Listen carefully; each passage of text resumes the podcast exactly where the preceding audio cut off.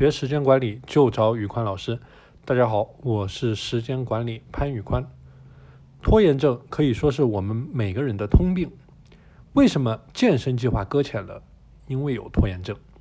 为什么项目被推迟了？因为有拖延症。为什么早上起不来床？因为有拖延症。为什么晚上刷手机不睡觉？因为有拖延症。与等待时机不同，拖延症更多的是一个人故意的、习惯性的把本应该立刻完成的任务拖到后面。但事实上，完成这些事情的阻力并不会因为完成的时间的推迟而减小。因此，从本质上来讲，拖延的这个过程除了浪费时间，没有其他任何意义。拖延症的本质是逃避，是大脑的趋利避害。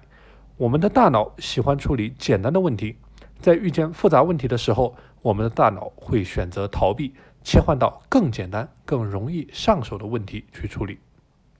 比如，让你去完成一篇二十页的论文，或者让你去学习一门全新领域的知识，你的大脑会觉得痛苦，因为这是脱离了你舒适圈的事情。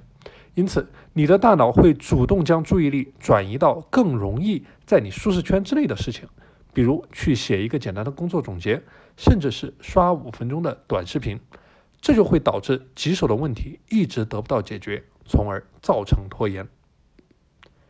我们可以发现，在工作当中，越是需要思考、越是需要创作设计的工作，越是容易拖延；而越是简单、机械、重复的事情，完成的效率反而越高。因此，拖延症不仅仅是懒，也是意志力薄弱的一种表现。因为你非常清楚完成这件事情的好处与不完成这件事情的后果，但你的大脑却在有意识的选择去寻找借口，对这件事情进行逃避。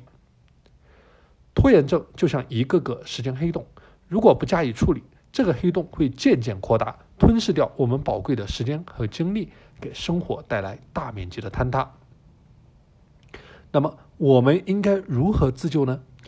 战拖的技巧有很多。把一种方法做透了，就能够自救。这里给大家分享几种方法。第一，强制监督。举个例子，大学生可以赖床不去上课，初中生可以吗？不可以，因为初中生有家长有老师管着，逃课会有严重的代价，而大学生则没有来自外界的强制监管，拖延的成本很低。针对这样的情况，你可以把监管的任务交给家长、室友或者积极向上的小伙伴。比如，这周末你和你的朋友约好早上七点半，由你的朋友给你打电话，让你起床。等到周末早上七点半的时候，当电话声响起，你是接还是不接？你是起床还是不起床？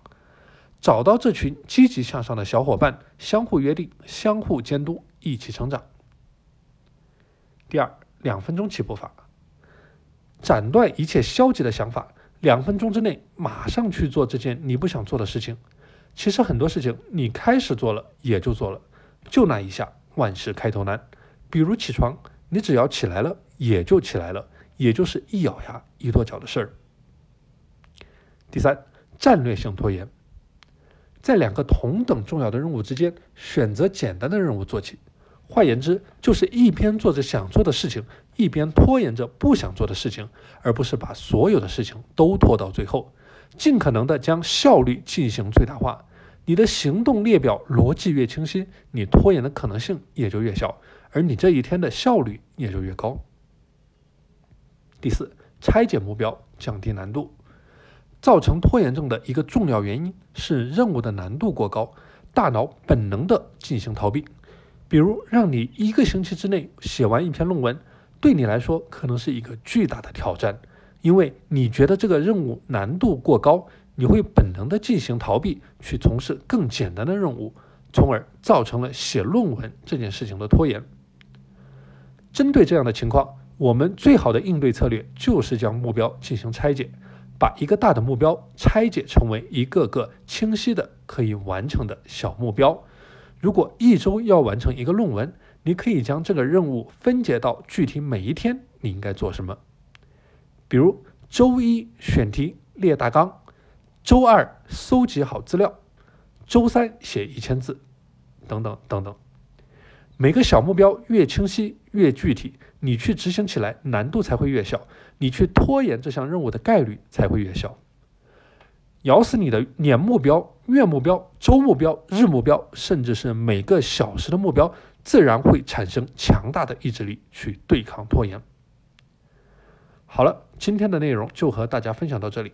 大家如果想学习时间管理方面的知识，欢迎添加我的微信 p a n l e o n 一九八八 p a n l e o n 一九八八，我是时间管理潘宇宽，我们下期节目再见。